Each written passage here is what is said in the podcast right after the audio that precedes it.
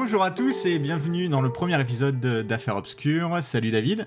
Salut Florent, bonjour à tous. Alors, euh, c'est notre premier épisode. Ça fait quelque chose. On a préparé ça depuis euh, un petit moment, donc euh, on, va, on va juste rappeler très rapidement c'est quoi le projet Affaires Obscures. Donc, donc rapidement, on est tous les deux amis d'enfance. Toi, t'habites à Lille. David, moi j'habite à Montréal depuis quelques années maintenant. Et depuis qu'on est tout petit, on se connaît depuis la maternelle. on est tous les deux ah. passionnés de mystère, d'intrigue. Euh, tout, tout, ce qui est occulte, euh, pas, pas forcément euh, que les trucs d'OVNI et compagnie, mais même des trucs qui sont très très terre à terre. Et donc en fait, chaque semaine, on avait le projet de vous partager une histoire qu'on trouve, qu'on trouve bien. Alors, alors, David, ça va peut-être durer une heure, ça va peut-être durer 30 minutes, on sait pas, ça va dépendre de pas mal de. Ouais, ça, va dépendre de pas mal de choses on ne sait pas. Et puis, je pense qu'on a tous des sensibilités différentes par rapport à, des événements de tout type, hein, que ce soit peut-être euh, des histoires de fantômes, peut-être euh, des histoires euh, d'ovnis, qui sait, peut-être des énigmes qui restent totalement irrésolues dans notre monde. Et donc l'idée, c'est de présenter quelque chose, une histoire, différentes, différentes petites histoires qui, vont nous prêter sans doute différents débats. Et le but aussi, c'est que chez vous, vous ayez aussi ces mêmes débats. Et vous aurez l'occasion aussi d'en débattre sur nos réseaux, n'est-ce pas Florent? Exactement. On a ouvert une page Facebook, on a ouvert euh, une, chaîne Discord, donc euh, faut pas hésiter à venir nous rejoindre, soyez les premiers. Et puis l'objectif, c'est vraiment d'avoir du feedback un peu sur tout ce qu'on fait, et puis de bah, d'avoir vos histoires, d'avoir aussi euh, des donnez-nous des idées sur ce qu'on pourrait faire comme épisode. Et puis voilà. Mais juste avant de démarrer, David, ah, histoire de mettre tout au clair. J'aimerais savoir, toi, vis-à-vis de tous ces, tous ces phénomènes, on parle ovni, euh, on parle euh, les, trucs un petit peu occultes, euh, mais, mais aussi des mystères qui ont rien du tout d'occulte au final. Toi, toi tu, te, tu te positionnes où là-dessus au niveau de, au, niveau de ta sensibilité à, tout ça? Moi, je crois en l'être humain. Non, je plaisante. moi, moi, je, moi je, je, je suis comme la célèbre phrase de saint Thomas je ne crois que ce que je vois. Et euh, à l'époque euh, de notre société où on, nous cale beaucoup d'images, on nous cale beaucoup d'histoires, on nous cale, on partage beaucoup de choses, et on a tendance à croire beaucoup ce qu'on nous montre maintenant, du fait de tous ces écrans, du fait de, toute cette publicité euh, autour de, tous ces, événements possibles. Et moi, j'ai envie de dire, il faut, il faut rester rationnel dans nos sociétés, il faut rester critique, l'esprit critique, hein, le fameux esprit critique que qu'on doit tous avoir.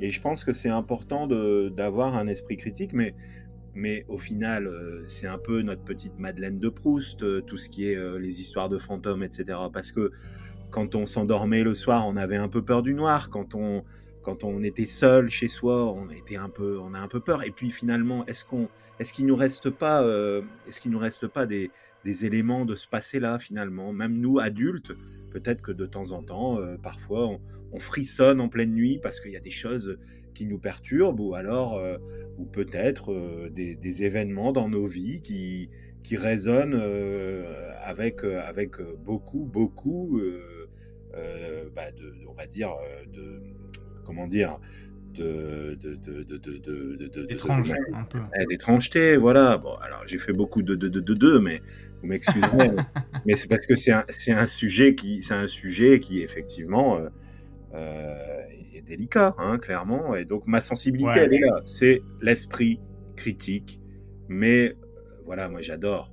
Je sais pas ce que t'en penses. Toi, je pense. Bah ouais, non, mais je vois que toi, t'as as une approche très rationnelle là-dessus, et moi, et moi, je pense que c'est aussi le cas. en fait, je pense que derrière tous ces phénomènes, moi, ce qui m'intéresse le plus, c'est pas forcément.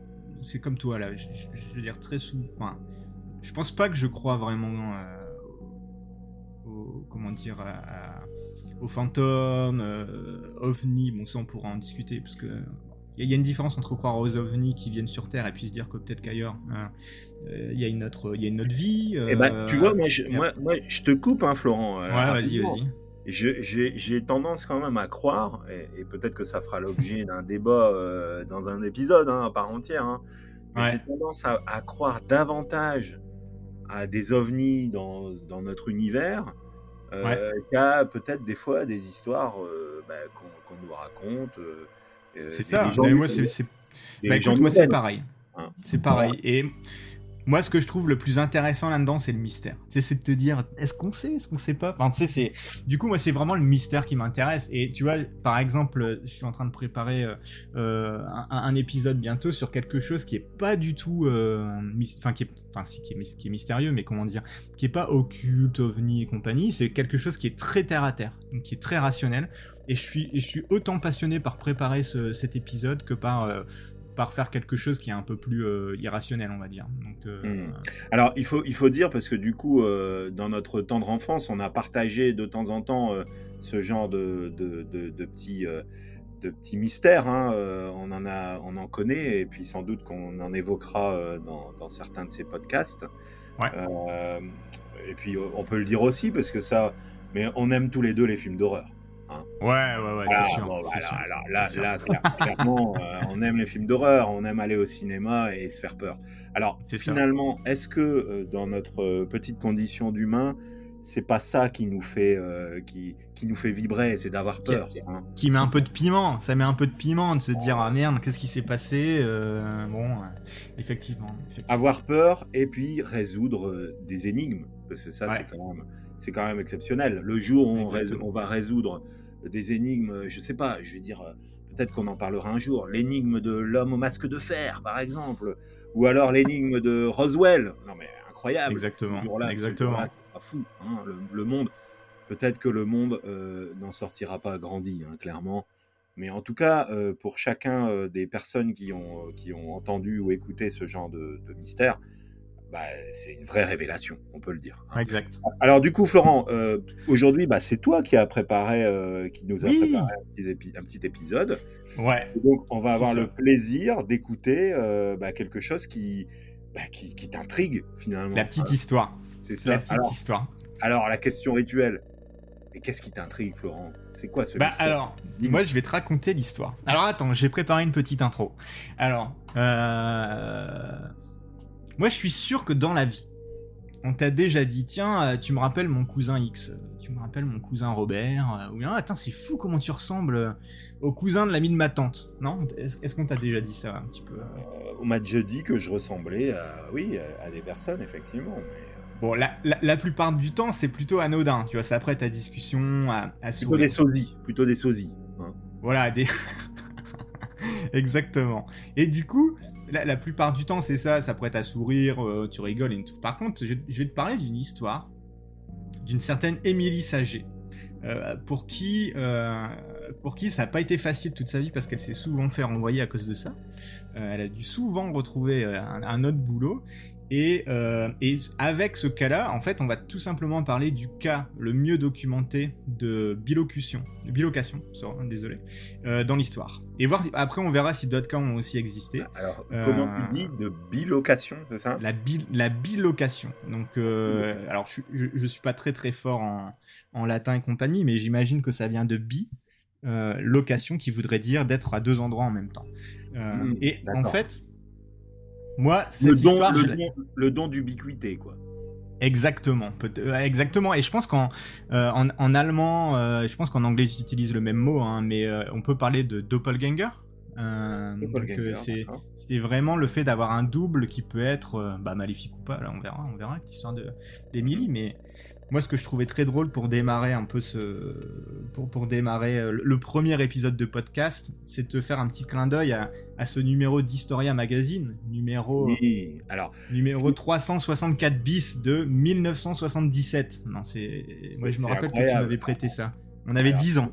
Effectivement, je t'avais prêté ce, ce, ce, ce, bouquin et alors incroyable, on s'est pas concerté, hein, mais finalement, euh, moi, ce, bouquin, euh, et vous l'écouterez sans doute au, second épisode, hein, puisque vous aurez, euh, vous aurez abonné, vous serez abonné au podcast de, manière bah, massive, et, donc vous, vous, aurez le plaisir aussi d'écouter d'écouter quelques sources qui viennent de ce bouquin. Effectivement, un bouquin incroyable qui m'a été donné, parce que moi, en fait, moi, David, donc, je, collectionne les bouquins d'histoire, mais de tout type, hein, on peut dire, Mhm. et notamment abonné à Historia depuis euh, les années 2000. Vous voyez, hein, ça fait un moment, j'en ai une paire des Historia.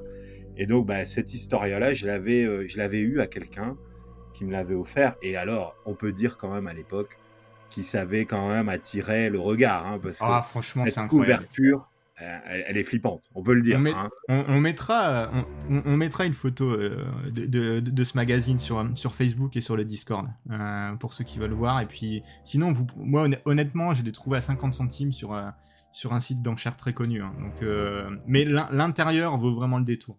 Enfin, franchement, moi, je le conseille. C'est assez énorme. Bref, Allez, On- on, on- y on va. ferme la la parenthèse. on y va. Alors, Émilie Saget, c'est parti. Euh, L'histoire d'Émilie Saget et, et de, sa, de sa bilocation. Donc, en fait, Émilie Saget, déjà, c'est qui?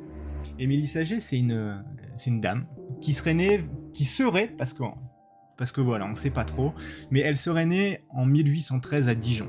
Euh, donc pour vous donner un peu euh, une, une image de qui serait Émilie Saget, euh, on parle d'une fille blonde, donc c'est vraiment bien documenté, hein. il, y a, eu plusieurs livres, je, vous- vais vous en parler après, mais on parle d'une jeune, fille qui est blonde, légèrement plus grande que la moyenne, donc à l'époque ils étaient quand même assez petits, hein, donc euh, j'imagine qu'elle de- qu'elle devait faire 1m60, 1m70, euh, timide, nerveuse mais douce, aimable et gaie, c'est comme ça qu'on l'a... C'est comme ça qu'on l'a qu'on l'a défini euh, dans, les livres qui, nous permettent d'avoir des sources. Euh, en fait, cette jeune fille, elle commence à enseigner à 16 ans. Euh, et en fait, ce qu'on peut dire déjà, euh, c'est que avant même d'avoir des témoignages de bilocation et compagnie, c'est qu'on sait qu'elle a, empilé, a empilé pas mal d'emplois en fait dans l'enseignement. Et elle se faisait souvent renvoyer. Pourtant, la plupart des personnes qu'il a mentionnées le faisaient en bien elle était très appréciée. Donc c'est un peu bizarre. C'est une, jeune fille qui commence à 16 ans. Et elle empile pas mal d'emplois. Puis en fait, à chaque fois, elle, doit changer d'emploi, mais les gens la trouvent bien. Donc euh, voilà, c'est pas comme si tout le monde disait non, mais elle est toujours en train de s'énerver, euh, elle sait pas faire court, etc. etc. Ça, déjà, c'est le premier truc. Euh, comme ces renvois euh, avaient rien à voir avec son professionnalisme ou pour quoi que ce soit lié à son travail, elle avait même des lettres de recommandation. C'est-à-dire qu'en fait, elle en a à son 15e emploi.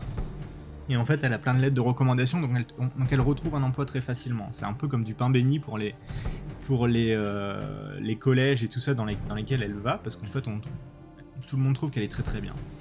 Donc euh, voilà, elle aura comme, avec ça, elle aura quand même pas mal euh, voyagé, mais ce qu'on ne sait pas à la, base, au tout début de cette histoire, c'est pourquoi elle s'est faite autant renvoyer. Et ça, David, j'ai envie de te dire que c'est un petit peu quelque chose, une, une affaire obscure. Euh, c'est ça. Donc, on a planté le décor, euh, c'est ça. On a Emily euh, qui est qui, qui, qui empile les, les, les emplois, que tout le monde aime bien et tout ça. Et là, l'histoire dans laquelle, euh, dans laquelle commencent vraiment les phénomènes, en fait, elle se passe en 1845. Donc en 1845, elle a, elle a à peu près 32 ans. Euh, si elle est née en 1813, si, si je suis bon en mathématiques. Euh, donc comme indiqué, c'est ça, hein. Euh, comme indiqué, euh, Émilie, elle a pas mal voyagé. Après plusieurs années à enseigner un peu partout, elle se trouve une place de professeur de français au pensionnat Neuwelke. Euh, donc je sais pas si je le dis bien, ça a l'air d'être un... Ça a l'air, ça a l'air d'être un mot allemand, donc j'essaye de faire un petit effort, mais c'est ça. Donc aujourd'hui, ça se trouve. ça se trouve en Lettonie, à côté de Riga. Euh, et euh, aujourd'hui, le pensionnat de Neuwelke, il existe toujours. Alors, je pense pas que ce soit toujours un pensionnat, mais je me suis, je me suis documenté, je suis allé voir, et le bâtiment existe toujours. Donc c'est, euh, intéressant, euh, c'est intéressant à voir parce qu'en plus, on a même des indices, des indices de lieux qui existent encore aujourd'hui. C'est plutôt cool. Donc le, pensionnat à l'époque, c'est, euh, pas, pas gros en fait. hein. Euh, ça accueille 42 jeunes filles qui sont issues de la noblesse, de la noblesse euh, germanique, de la noblesse de, ces coins-là, on va dire, dont une fille qui va nous intéresser plus tard, la jeune Julie. Alors, la jeune Julie, elle a entre 13 et 18 ans, donc je pense qu'à l'époque, au niveau des, des registres et compagnie dans ces coins-là, c'était peut-être pas super, super sérieux, parce qu'on sait pas vraiment quel âge elle a exactement à, cette, période. Et euh, c'est la seconde fille du baron de Guldenstube. c'est un, sacré nom aussi. Euh, mais c'est ça, cette fille, on va en reparler un petit peu après, parce qu'en fait, au final, c'est elle qui rapporte euh, certains événements.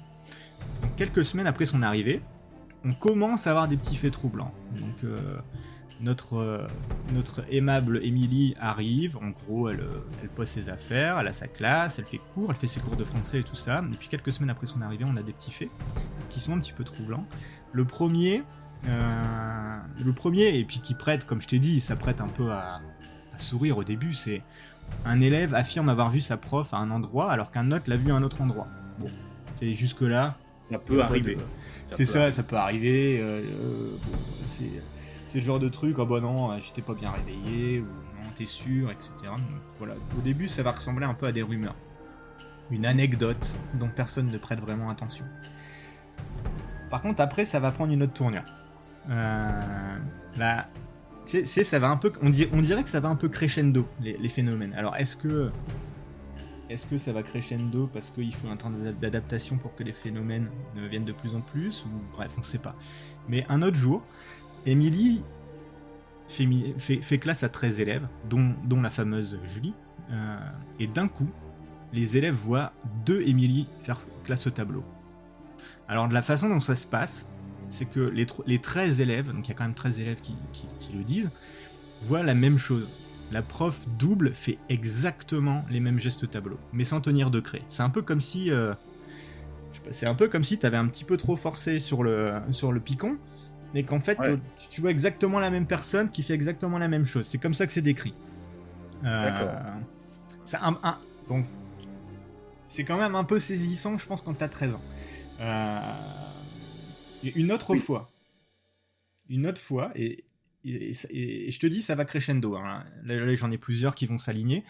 Mais au réfectoire, les 42 élèves auraient vu la jeune femme et son double qui faisaient les mêmes gestes. Donc il y avait une jeune femme qui mangeait normalement, et l'autre qui faisait exactement la même chose mais, sans nourriture. C'est quand même assez, spécial. Euh, plus tard, Antoinette, une autre élève, voit sa prof se dédoubler alors qu'elle lui agrafe sa robe. Alors que là, en gros, si tu veux, à l'époque, les robes, c'était quand même tout un truc, j'imagine, dans ces années-là, et puis on peut voir des exemples, donc il fallait passer du temps à agrafer la robe et compagnie. Donc, euh, dans, le témoignage, Antoinette dit que sa, robe avait un petit problème, du coup, la prof vient la voir, elle lui réagrafe sa robe, et à ce moment-là, la prof commence à être un peu plus faible, et hop, le double apparaît. Euh, à ce moment-là. Et on, a plein de petits trucs comme ça. Euh, qui sont pas très graves. Enfin, c'est pas très grave. moi, moi, je pense que ça m'arrive. Euh, je pense que je suis en flip total. Je sais pas toi, oui, Je pense qu'effectivement, on, irait voir très rapidement un psychiatre. Hein, ouais, je, pense, je, pense que moi, ça m'arrive. Je, serais effectivement en flip total. mais mais, mais c'est là où ça devient intéressant parce que, en gros, on dirait que comme si le double commençait à prendre confiance après, après le, le choc auprès des autres, il y a un peu de graduation. Euh, on, affirme que quand Emily sortait du réfectoire, son double restait et faisait sa propre vie au bout d'un moment. Ça, c'est quand même assez étonnant. C'est-à-dire qu'au tout début, il faisait exactement les mêmes gestes mais sans nourriture. Et puis petit à petit, il y a des élèves qui disent que ah bah tiens, Emily, elle a fini de manger, elle est partie, et en fait, son double, il est resté, et en fait, il faisait sa vie, il se baladait, il déambulait. J'arrive, j'ai pas vu de, de, témoignages qui disent que le double a vraiment, euh, comment on dit, euh, interagi avec eux. Donc euh, c'est ça. D'accord. Il n'y a pas eu de, il y a pas de double qui est venu leur, leur, parler. Il n'y a pas de double qui est venu faire une activité particulière avec eux. C'était vraiment un double passif entre guillemets. exactement, exactement. C'est ça. un autre un autre truc, un soir, le chef des jardiniers du domaine a vu la jeune... Parce que bon, c'est, si, vous allez voir euh, le, pensionnat, c'est grand, il y a tout un jardin et compagnie. Donc il y avait le chef des jardiniers. Euh, mhm. donc, ce chef, il a vu la jeune femme se promener dans le parc, alors que toutes les professeurs et élèves étaient au réfectoire. Donc euh, assez bizarre. Intrigué, il a décidé d'aller voir dans le bâtiment, mais a trouvé Émilie en train de manger à table des professeurs. Normal. Il est immédiatement retourné dans le parc pour croiser de nouveau le double de la jeune femme, ce qu'il voulait quand même vérifier. Et puis en fait, ce double marchait tranquillement, un livre à la main. Plutôt étrange. Plusieurs Donc, jours plus tard. Le, le double savait lire, a priori. Exactement, le, le double était cultivé. Euh, plus- plusieurs jours plus tard, alors qu'elle était en train d'écrire une fable euh, au tableau devant ses élèves, plusieurs des pensionnaires se sont retournés et ont vu le double de Mademoiselle Saget assis à la dernière rangée de pupitres alors même qu'elle était en train d'écrire au tableau. Moi, ça me fait frissonner ce genre de truc. hein. Hmm. T'imagines tes gamins, euh, tu, Pas tu évident. vois ça Pas évident. pas Ouais. évident, peu- e- exactement. Émilie malade. Et une de, de ses élèves, donc en gros, un jour, Émilie, euh, la professeure, est malade. Une de ses élèves, mademoiselle de Wrangel, lui fait la lecture. Euh, bon, sympa euh, de la part de l'élève. Euh, et en fait, ce qu'elle va raconter, euh, cette mademoiselle, c'est que Émilie devient lourde, elle va se raidir, pâlir, et elle voit son double sortir de son corps et, re- et faire les 100 pas dans la pièce. Donc en fait, c'est. On dirait à chaque fois qu'il y a une. euh, On va le redire après, parce qu'on va analyser, mais à chaque fois qu'il y, a une, euh, qu'il y a une apparition comme ça, on dirait toujours qu'en fait, euh, Emily euh, devient plus lourde. Tu sais, un peu. à- euh, un peu apathique. Tu sais, elle, euh, elle va pas. euh, je sais pas si c'est. Elle ressent, apathique. elle ressent son double sortir d'elle quelque part, c'est ça? Oui, c'est ça. Mais, mais d'un point de vue, euh, d'un point de vue tonus. En gros, elle perd énormément de tonus, comme si Perd elle. de l'énergie. Exactement, c'est ça, c'est ça. Et le plus gros des phénomènes, en fait, il survient. Donc là, on a, là, on a atteint le, le, le climax pour, pour les élèves, si tu veux. C'est le Mhm. plus gros des phénomènes survient quand 42 élèves sont tous dans la même salle. Donc là, t'as tout le monde qui est là. J'imagine que ça devait être une, euh, un cours global pour tout le monde ou une présentation. Bref, en fait, à la fenêtre, Émilie, elle est en train de cueillir des, fleurs dans le jardin. Donc tous les élèves, tous les, tous les élèves, en tout cas ceux qui sont proches des fenêtres, j'imagine, voient Émilie qui cueille des fleurs dans le jardin euh, pendant qu'un autre prof fait cours en fait. Euh, par contre, quand le prof qui leur fait cours s'absente euh, quelques instants, euh, il voit le double d'Émilie apparaître. Alors ça c'est intéressant, il le voit apparaître. C'est comme ça que c'est dit dans les, dans les livres. Donc c'est pas comme si le double euh, rentrait par la porte, genre frappe, frappe à la porte, rentre et compagnie. Non, y a- avoir le double apparaît. Il y a une autre source qui dit arrive dans la classe quand même, Euh, mais la plupart des sources disent que le double euh, apparaît confortablement installé dans la chaise du prof. Donc, euh, ultra flippant. Enfin, personnellement, j'aurais trouvé ça méga flippant. En fait, c'est- marrant parce qu'on a l'impression qu'il y a vraiment une prise de confiance du double en fait. C'est ouais, c'est ça que je trouve ça très très drôle, un peu dans un sens. C'est qu'on dirait vraiment que le double au début, il est pas trop sûr. Et puis petit à petit, il y va et compagnie. Et puis euh, et, et puis ensuite, euh, genre, il, est- il, a plus aucune retenue quoi. Et, euh, Mm. Donc la vraie Emily, elle est toujours dans le jardin à ce moment-là. Par contre, elle a des mouvements très lents, très lourds, comme si elle avait besoin de dormir. Tu sais, un peu comme si d'un coup elle, elle se sentait vraiment fatiguée. Là, il y a un truc qui est intéressant, c'est qu'il y a deux élèves les plus téméraires de la classe qui tentent de s'approcher et de toucher le double dans la classe. Et en fait, ce qu'ils vont sentir, ils vont dire qu'ils ont senti une certaine résistance, comme s'ils touchaient un tissu fin. Là, j'ai le quote unquote euh, de, de ce qu'ils disent, c'est ils diront exactement comme celle qu'offrirait un léger tissu de mousseline ou de crêpe. Donc, euh, à l'époque, les crêpes, euh, ça se mangeait pas là. C'était, euh, c'était, je pense que c'est le, le- c'était du tissage un peu. D'accord. Donc euh, c'est ça, comme s'il passait à travers un truc comme ça. Et la, la forme va s'évanouir lentement Emily, Saget, va reprendre son tonus.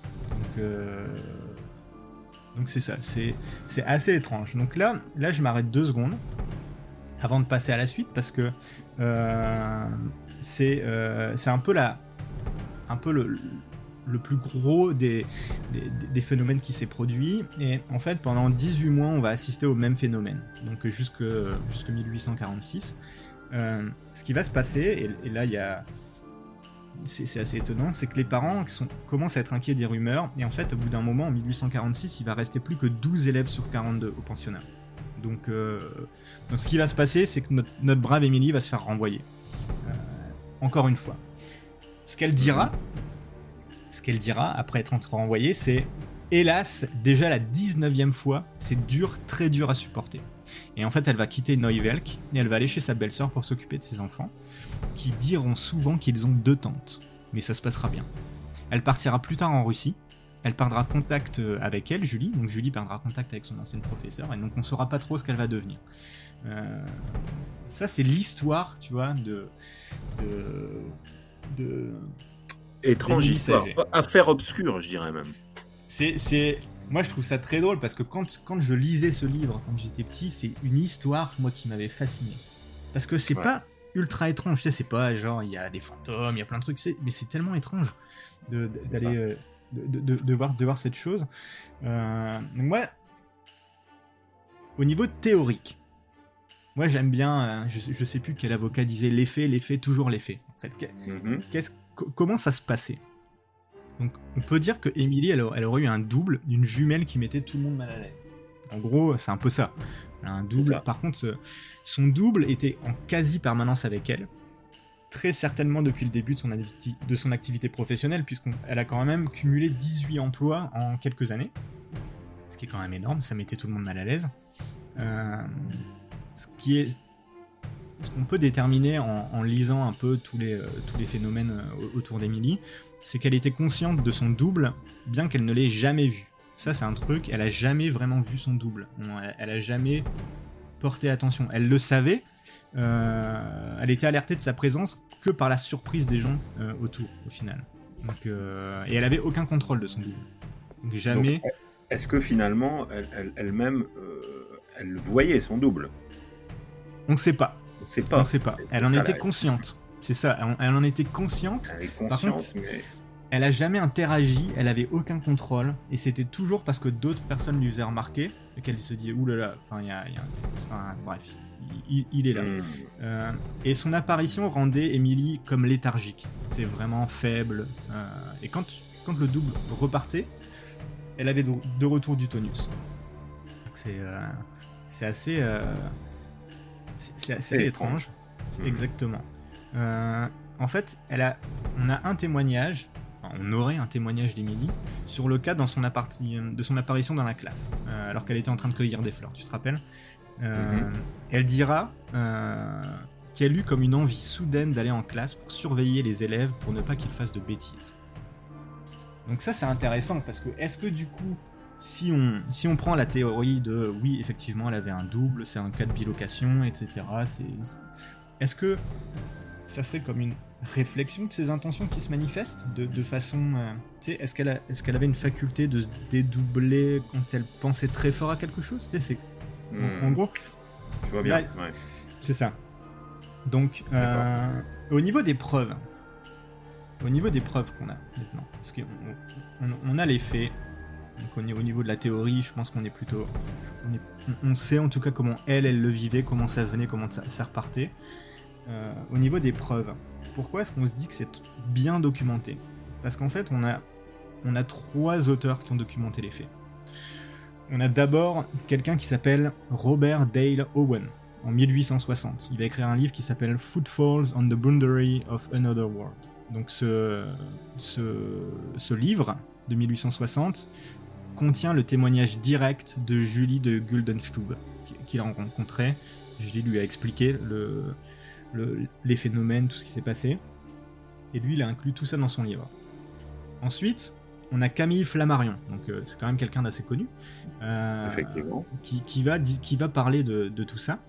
Euh, il va même rencontrer Julie de Guldenstube, et son frère, il va, il va le rencontrer aussi, accroche-toi, qui s'appelait Johann Ludwig von Guldenstube. bon, ce qu'il faut savoir, c'est que je, vais, je, vais, je vais le dire, c'est que la famille von Guldenstube, donc Julie et, Johann Ludwig, ils étaient hyper actifs dans le milieu parisien du spiritisme à cette époque. Donc c'est des gens, après avoir mmh. vécu du côté de Riga, ils ont émigré à Paris et euh, ils étaient ultra actifs dans le milieu du spiritisme à ces années-là. Euh, par contre, Camille Flammarion, qui était quand même, je pense, euh, d'après ce que j'ai lu, après je suis pas un spécialiste, hein, donc il faut me dire si je me trompe, mais qui avait l'air d'être quelqu'un quand même très terre à terre, il les décrira comme très sincères peut-être un peu mystique, mais d'une loyauté inattaquable. Donc, en gros, il les trouve peut-être un petit peu, bon, un peu fantasque, on va dire. Euh, par contre, je pense qu'ils croient vraiment leur témoignage. Euh, après, est-ce que leur témoignage est vrai ou faux Au final, peut-être qu'ils ont, qu'ils ont cru voir des choses, etc. Mais en tout cas, il ne remet pas vraiment en doute leur, euh, leur témoignage. Et enfin, on a Alexandre Aksakov, qui est parapsychologue euh, et qui a aussi eu un témoignage direct. Il le mettra dans le livre. Donc voilà, c'est un peu pourquoi on parle du, cas de bilocation le mieux documenté, parce qu'il y a vraiment plusieurs auteurs euh, qui, ont, rapporté ça. Donc euh, donc c'est ça. Moi, je peux te parler. je peux te parler un peu de l'enquête derrière. Parce qu'il y a quand même des gens qui ont essayé d'enquêter un petit peu. Mhm. Donc, euh, qui, déjà, qui est Julie de Guldenstube? Donc, comme je t'ai dit, elle vient d'une famille d'aristocrates. Euh, elle est née au château de, de Sarre, euh, d'une famille de la noblesse balte suédoise. En 1858, elle vit à Paris. Elle est médium en 1860. Intéressant qu'en 1860, l'année où le livre de Robert Dale Owen sort, elle, elle soit médium. on peut dire comme je t'ai dit, la famille, elle est vraiment acquise au surnaturel. Euh, en 1859, Daily News, donc un, journal, rapporte euh, à propos de Julie qu'elle est très intelligente et aimable, mais, d'une petite, mais une petite créature à l'allure des plus étranges, surnaturelles et elfiques. C'est, ouais, j'aime bien la façon dont, dont, dont, euh, dont on écrit ouais, elfique, ouais, ça fait très fantastique, effectivement. Oui, je trouve ça très drôle que ça soit écrit en 1859 dans un, dans un journal. Donc elle décédera en 1888 euh, dans sa maison 6 au 29 rue de Trévise à 69 ans. Euh, et ça, on a son acte de décès officiel euh, à Paris. Donc ça, c'est une, ça, c'est une certitude. Donc en fait, son, le, témoin majeur, c'est quand même quelqu'un qui est, qui, est très porté sur tout ça. Elle va, quand même finir, elle va quand même finir médium en 1860 c'est quand même assez, assez particulier. Euh, il y a Camille Flammarion aussi qui va faire une enquête. Donc, euh, si 32 ans 1845, alors il se dit elle est née en 1813. Jusque-là, je pense qu'il est, il, sur la bonne voie. Euh, le problème, c'est que Émilie Saget a dit. Donc là, c'est un peu la faille. c'est un peu le punch. Émilie Saget a dit oh, J'ai 32 ans, je suis né à Dijon. Donc lui, Camille Flammarion, se dit, ah bah tiens, ok, 1813, je vais aller, tout comme bon généalogiste, il va, euh, il va à Dijon, dans les archives, il ne trouve zéro Émilie Saget. Donc ça, c'est un, ça, c'est un, gros problème. Par contre, il va trouver une Octavie Saget, née en 1813, de père inconnu. Est-ce que ça serait... Euh, Sa sœur jumelle bah, Ou est-ce que ça serait elle? Elle a changé son prénom pour... Euh, est-ce que, est-ce, est-ce que, par exemple, parmi les théories, c'est que Julie, qui était, qui parlait du coup allemand, euh, qui, qui, vient d'une famille suédoise, peut-être qu'elle a confondu le nom Julie avec Octavie. Euh, tu sais, au, fur et à mm. mesure, tu sais, le nom il s'est, il s'est un petit peu altéré avec la mémoire de la de Julie qui parlait peut-être pas forcément très très bien français. en tout cas, quand elle était jeune, du coup, elle se rappelle d'une d'une d'une Émilie et pas d'une Octavie. on ne sait pas. Ou alors, il y a une autre théorie que, qui est que Emily, en fait, elle aurait altéré euh, son nom pour masquer son illégitimité, père inconnu, ou alors pour euh, brouiller ses 18 autres postes précédents, pour pas qu'on retrouve de traces. Euh, de dire, ah bah tiens, tu sais, on, va aller chercher pourquoi est-ce qu'elle a été envoyée autant, du coup, tu sais, on, j'allais dire on appelle au téléphone, mais il n'y a pas de téléphone, on envoie un courrier aux autres institutions en disant, ah tiens, vous avez une Octavie Sager, qu'est-ce qui s'est passé, tu sais, qui lui explique un peu tout ça peut-être qu'elle aurait altéré son nom en euh, Emily. Donc euh, c'est un petit peu la faille, je trouve, dans le, dans le truc. Qu'est-ce que t'en penses, toi? Alors, moi, ton histoire, elle me pousse à plusieurs réflexions. En fait, c'est... Euh, pour un, je l'avais pas lu, hein, même si j'ai ce, cette historia, j'avais pas lu l'histoire. j'avais pas lu cette histoire, en tout cas, qui qui est effectivement très intéressante moi, la première remarque que j'aurais tendance à faire, c'est de me dire, mais il y avait des dizaines de témoins, en fait. effectivement. Et si j'avais été un enquêteur, j'aurais à l'époque, euh, bah, si j'avais été euh, Camille Flammarion ou, autre, j'aurais poussé euh, à aller voir les autres témoins qui, eux, aurait pu confirmer bah, toute cette histoire que tu nous as racontée avec des apparitions dans la classe, etc. etc. Et, et finalement, ça m'impose cette personnalité de, de, de, cette dame m'impose c'est la réflexion suivante, c'est de me dire, ok, on a en face de nous une médium, donc une médium, qui est mystique, clairement, qui, qui est, qui, est, qui, est, du milieu ésotérique. Mhm. et, alors, moi, je, je, me dis, on est quand même dans les années 1820, 1840, 1850. On est dans le cœur de, de l'ésotérisme. Hein, tous les mystères, ils vont, ils vont se créer là, quoi, quelque part, euh, à l'époque. Hein. Et, et, en fait, euh, bah, cette dame, elle aurait pu, euh, elle aurait pu avoir une influence telle, puisque les médiums sont des personnes charismatiques, sont des personnes aux personnalités fortes. Elle aurait pu influencer, bah, de par son récit, les dizaines de témoins qui est autour d'elle.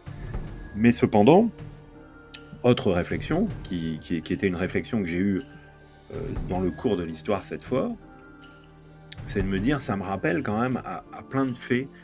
Et, ces faits, ils se déroulent aussi à cette période-là. Mhm. C'est-à-dire que cette, cette dame qui, se, qui a ce don de bilocation, euh, ben, on a quand même tout de, enfin, un certain nombre de récits au 19e siècle d'apparitions. Alors j'en ai cinq voilà, ah, donc euh, vas-y, peut-être euh, peut-être qu'on peut en parler, parce que c'est vrai que c'est parti. Alors j'en ai, j'en ai cinq, mais je voulais avoir ton avis avant. Donc, donc alors bah. tu, tu, résumes aussi, tu résumes un peu mon avis, je te le donnerai après mon avis. Mais effectivement, on en a cinq, et pas des moindres hein, quand même. Euh, alors bien sûr, il y en a beaucoup plus que ça, mais j'en ai, j'en ai gardé cinq pour le récit. Le premier, tiens-toi bien, t'es assis j'espère, il y a Abraham Lincoln. Abraham Lincoln. Donc si vous savez pas qui est Abraham Lincoln, je vous conseille d'aller voir euh, sur internet. Euh, mais euh, il a mentionné avoir vu deux images de lui-même dans, dans des miroirs distincts. sa réflexion était pâle, moins vivante. Et c'est avec cette apparition que la First Lady aurait prédit qu'il n'irait pas au bout de son premier mandat, mais que son double prendrait le second. Et ça s'est réellement passé. Bon, bien sûr, sauf l'histoire du double et compagnie, mais il n'a pas été l'assassinat a été prédit, pas le double, parce que sinon on n'en discuterait pas aujourd'hui, je pense, et puis ça serait communément acquis qu'on a tous des doubles, euh, maléfiques ou pas. Mais bref, en tout cas, je trouve ça fou. Je trouve ça fou quand même. Enfin, tu sais, tu te dis, ah ouais, tiens. Euh, le deuxième, Johann Wolfgang von Goethe. Donc on, reste du côté allemand avec, le, fameux Goethe Le, fameux, eh, Le fameux, le fameux. écrivain, poète, politicien allemand. Euh, alors lui, c'est, euh, moi j'ai trouvé cette petite histoire de Goethe euh, ultra intéressante.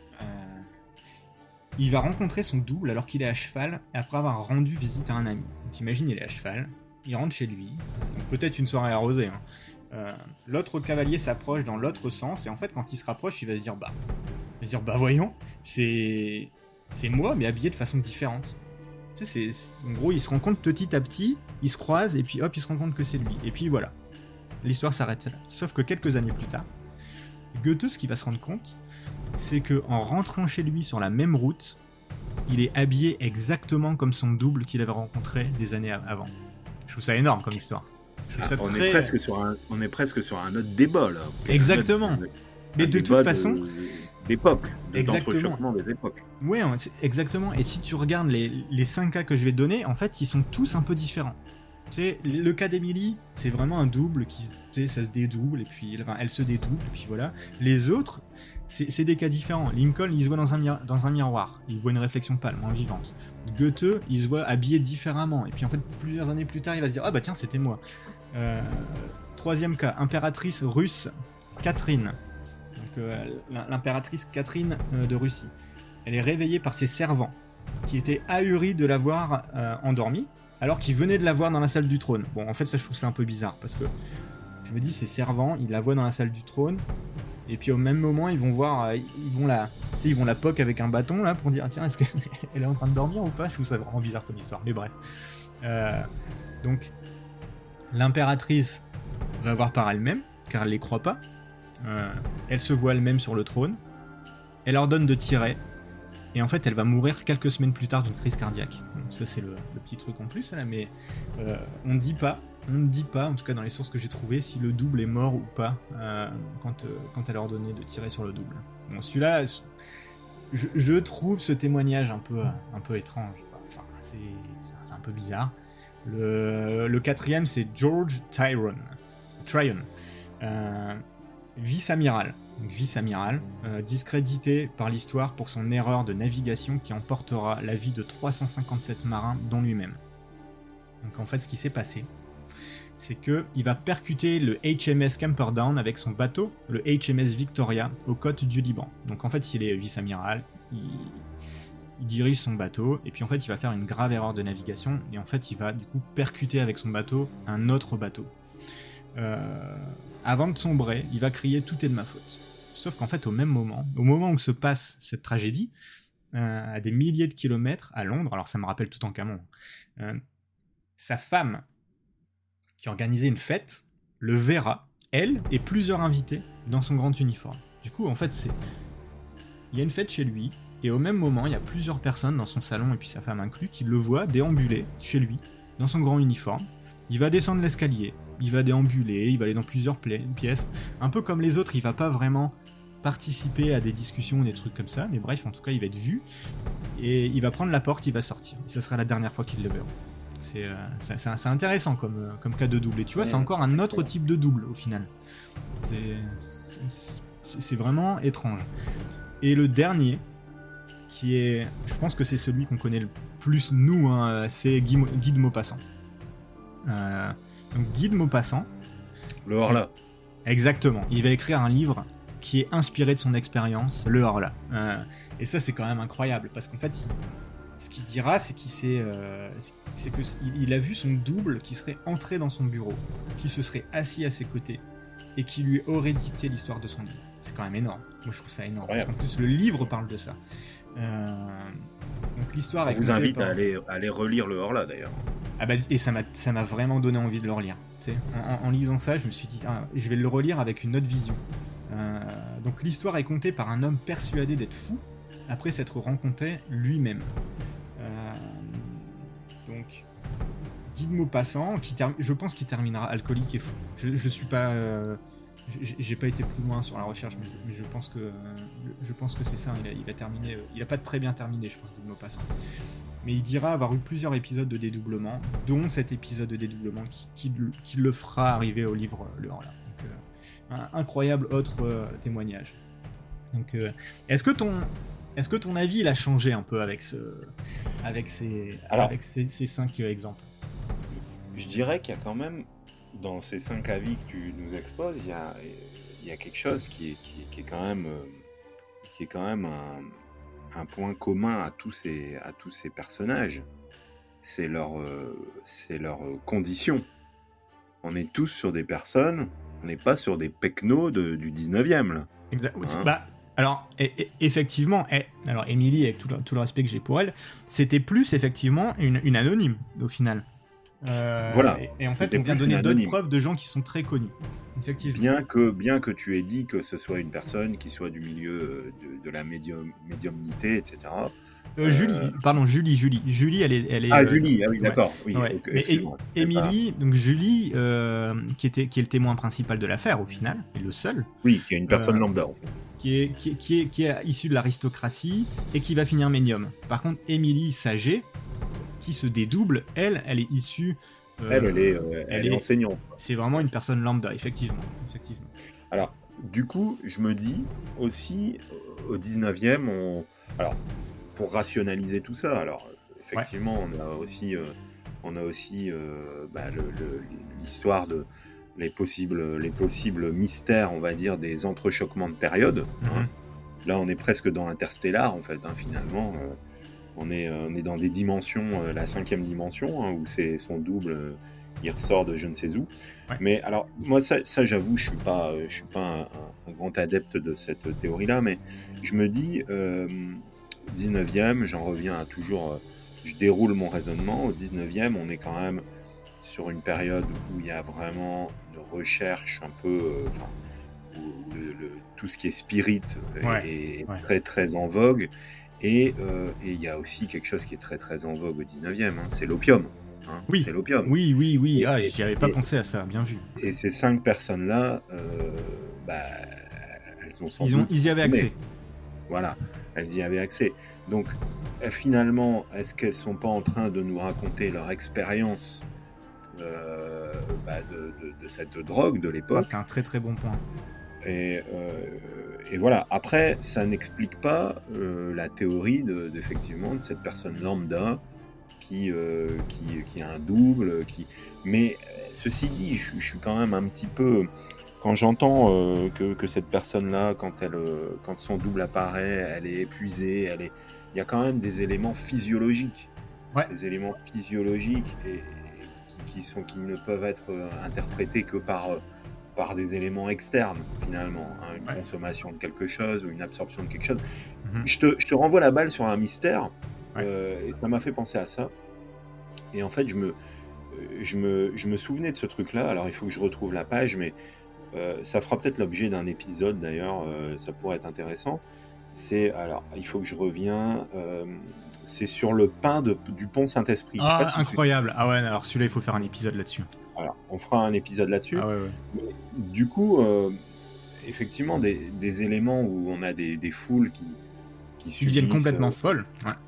Voilà, alors en plus c'est beaucoup plus contemporain. Hein, oui, oui c'est les années 50 ça les années 50, mais c'est surtout que voilà, on a effectivement aussi une espèce d'hallucination collective hein, qui pourrait être liée à, alors je dirais à, un élément euh, euh, psychotrope, hein, on va dire. Et euh, mais voilà, après moi c'est en ça que en fait je dirais que pour ce genre d'histoire, elle se mêle entre la psychiatrie et, la drogue en fait. Ouais, Je, ne sais pas où on en est. Euh, je sais pas si on est dans, ce, dans le bon entre-deux. Mais souviens-toi qu'au 19e siècle, on a aussi bah, les apparitions euh, maritales hein, de la Vierge Marie, hein, de Bernadette Soubirou, ou alors on a au début du 20e siècle aussi un truc hallucinant, c'est les apparitions de Fatima à, Fatima au Portugal. Ouais, on a des centaines de personnes qui voient une des apparitions. Et en fait, ce qui peut être rationnel, alors on essaie toujours d'être rationnel, hein. on, ne mhm. critique pas la religion, on critique pas, euh, on essaie de, on essaie de, trouver des, réponses à ces questions dans notre monde rationnel. Et je dirais que, bah, euh, est-ce que finalement, à l'époque, euh, bah, il n'y a pas eu un, élément qui a fait que on avait ou une personne qui avait des problèmes psy, hein, on va ah oui, peut-être, peut-être, peut-être. Ou alors on avait des personnes qui étaient collectivement euh, sous l'emprise. Euh, sous l'emprise de quelque chose. De quelque comme, chose. Comme les danses euh, qui ont duré plusieurs jours en Bretagne, je pense que c'était en Bretagne. Exactement, oui, tout, un village s'est mis à danser jusqu'à la mort pendant plusieurs jours. incroyable aussi, histoire. Ah oui, non, mais effectivement. Bah, moi, je vais. Moi, je suis complètement d'accord avec toi. Je pense que déjà, le truc qui est vraiment bizarre, on a un seul témoin qui est tourné vers le, vers le spiritisme. Donc, un seul témoin sur 42 qu'on arrive à retrouver qui est très tourné sur le spiritisme. Euh, deuxième problème, il bah, n'y a pas d'Émilie Saget dans l'état civil de Dijon pour, euh, pour l'année où elle est censée être née. Alors après, effectivement, à l'époque, peut-être qu'il y a des trucs qui, qui, ont, été altérés, on ne sait pas, mais en tout cas, c'est quand même assez suspect. Euh, troisième problème, c'est qu'en fait, on n'a pas vraiment, du coup, d'archives. On n'a aucune preuve de sa, venue au pensionnat. En fait, il n'y a pas vraiment de... Le pensionnat existe, on a Julie de Guldenstube qui existe, qui est allée, donc là-dessus on a plein de preuves et tout ça, par contre, encore une fois, tout tourne autour de cette Julie. Donc moi, je, je pense, comme toi, on est, que c'est fascinant parce que on est, c'est typique du milieu euh, des années 1800. 1855-1857, euh, on a une grosse poussée du spiritisme, des sciences occultes, des tables qui tournent, de communiquer avec les esprits du Ouïa dans le milieu parisien, et pas que parisien, mais... Euh, donc il y a une grosse poussée, il y a ce livre qui sort en 1860, et on a Julie, qui vient d'un pays assez lointain, je pense à l'époque, t'imagines, Riga, Paris, à l'époque, ça devait pas se faire, euh, ça devait pas se faire aussi souvent qu'aujourd'hui, qui qui, est très mystérieuse comme, euh, comme le montrent certains témoignages et compagnie, et qui explique cette histoire et qui, doit en remettre des tonnes et compagnie. Alors, comme tu dis, peut-être qu'effectivement, Émilie, il y avait une Émilie Saget française qui était prof là-bas. Peut-être qu'il y a eu des rumeurs parce que elle, ressemblait à quelqu'un d'autre ou ce genre de truc. Et puis et, je pense que l'histoire elle, elle, a été montée comme ça en, confiture. tu sais, Hmm. un, autre, un autre truc, et là c'est plus sur le cas global pour moi des, dédoublements, c'est qu'il y a, et, et, ça on aura l'occasion d'en reparler parce que je pense que ça arrive assez souvent, mais on n'a plus aucun cas aujourd'hui. Plus aucun cas intéressant depuis la fin de la Seconde Guerre mondiale. Le dernier cas euh, que j'ai décidé de pas raconter parce que il est, il est, vraiment. Euh, ah, je qu'il est vraiment tiré par les cheveux, on va dire. C'est le cas de Yvonne Aimé de Malaise 3, euh, qui était une. qui était. Qui, était dans une paroisse, qui, qui, était résistante, qui, qui, se serait évadée d'une prison allemande par la bilocation. Tu sais, c'est quand même des cas il y, a zéro source, il y a zéro truc, enfin, tu voilà. Euh, hmm. Donc c'était le dernier cas vraiment, euh, ouais, c'est pas, très probant, j'ai pas voulu en parler parce que c'est pas, voilà. Euh, mais mais c'est ça, aujourd'hui on a... On, parle plus de tout ça, donc donc c'est ça. Moi j'y crois pas du tout, j'y crois pas une seconde. Par contre, je peux te dire que quand j'étais petit, que j'avais ce livre Historia et que je le lisais le soir, ça, je, trouvais ça fascinant. Et encore aujourd'hui, en racontant l'histoire, je me dis, ah, c'est incroyable. L'histoire, elle est incroyable. Euh, donc bien joué, Julie. Pour moi, c'est bien joué, bien joué, Julie de Goldenstube, parce que, parce que la façon dont elle l'a raconté, tous les phénomènes et tout, bah ouais, c'est vraiment. Ça, te fait poser pas mal de questions. Mais après, quand tu regardes tous les faits, bon, bah, effectivement, il n'y a aucun fait, tout tourne autour d'elle. Donc, moi, j'y crois pas une seconde. Euh, et vous écoute, écoute, effectivement, on est, sur, euh, on est sur quelque chose de, je pense, d'explicable. Hein. Ouais. Euh, mais, mais une histoire, une histoire comme on les aime, une, une histoire obscure, une exactement, affaire obscure, exactement. Et, ce qui, et, ce qui, nous permet de, bah de, de, clore, on va dire, ce premier épisode. Hein. Euh, donc merci Florent pour cette, cette belle histoire. Hein, qui, bah, merci David. Qui effectivement nous aura permis de passer quasiment une heure oh. notre compagnie pour pour du coup évoquer, euh, évoquer cette première histoire des affaires obscures, avec d'autres qui vont s'en suivre. Et ce qui est fou, c'est que rien qu'en discutant, on a plein d'idées qui nous viennent en tête. Ah, mais hein. c'est exactement ce que je me disais. On a, on a déjà cinq nouveaux épisodes, là, rien qu'en discutant. Donc, euh, donc il y a du, il y a du, de l'échange euh, en perspective. Ça, c'est une super, une super nouvelle. Ce qui nous permet aussi de, de vous rappeler qu'il ne faut pas hésiter à suivre nos réseaux. Et là, je laisse la main à Florent sur les réseaux. Donc, n'hésitez pas à suivre Affaires Obscures sur sur Facebook. Euh, Facebook. On est, sur Facebook. On va aussi euh, on, va aussi vous envoyer le lien du Discord parce que euh, sur Facebook et sur Discord, je pense que ce qu'on va essayer de faire, c'est quand on a des preuves et pour éviter de vous dire ah bah cherchez sur Google et puis faites ci, faites ça, c'est de vous envoyer euh, les photos directement sur Facebook, Discord, comme ça c'est intéressant quand vous. Si, si, bon, sauf si vous êtes euh, en train de conduire en nous écoutant, mais, euh, mais sinon vous pouvez quand même aller voir vite fait. Donc c'est ça, n'hésitez surtout pas aussi à nous noter sur Apple Podcast et sur les autres plateformes, ça va vraiment nous aider à avoir des notes et tout ça, ça va vraiment nous aider. si vous voulez qu'on discute d'un des sujets qui vous tient à cœur, ben pareil, mettez-le aussi dans, la note que vous nous mettez sur Apple Podcast. Mettez-nous un petit 5 avec, euh, avec des idées euh, qui vous feraient plaisir euh, d'entendre. Et puis, bah, sinon, merci à tous pour votre écoute. Franchement, je me suis éclaté à faire ce premier épisode. J'ai trouvé ça trop cool. et puis, merci à tous. Et du coup, David, sans trop en dire, sans trop en dire, mais j'aime. parce qu'en fait, le, concept aussi, c'est que David et moi, on se dit pas de quel épisode on va parler. Donc c'est quand même. Ça, permet de garder un certain petit, euh, un certain petit mystère. Mais du coup, David, euh, sans trop en dire, c'est quoi, c'est quoi la semaine prochaine? Alors, moi, j'ai osé un titre. J'ai osé un titre. Et, je pense que le titre euh, sera assez explicite hein, pour, pour tous. Mais, mais je me vois bien à la terrasse d'un café et dire Garçon, un café, une dame blanche et l'addition. et voilà. ok, c'est bon, j'ai trouvé. J'ai trouvé. de la semaine prochaine. Ok. Un grand merci à tous. À la semaine prochaine pour d'autres affaires obscures. Salut David, à la semaine prochaine. Salut.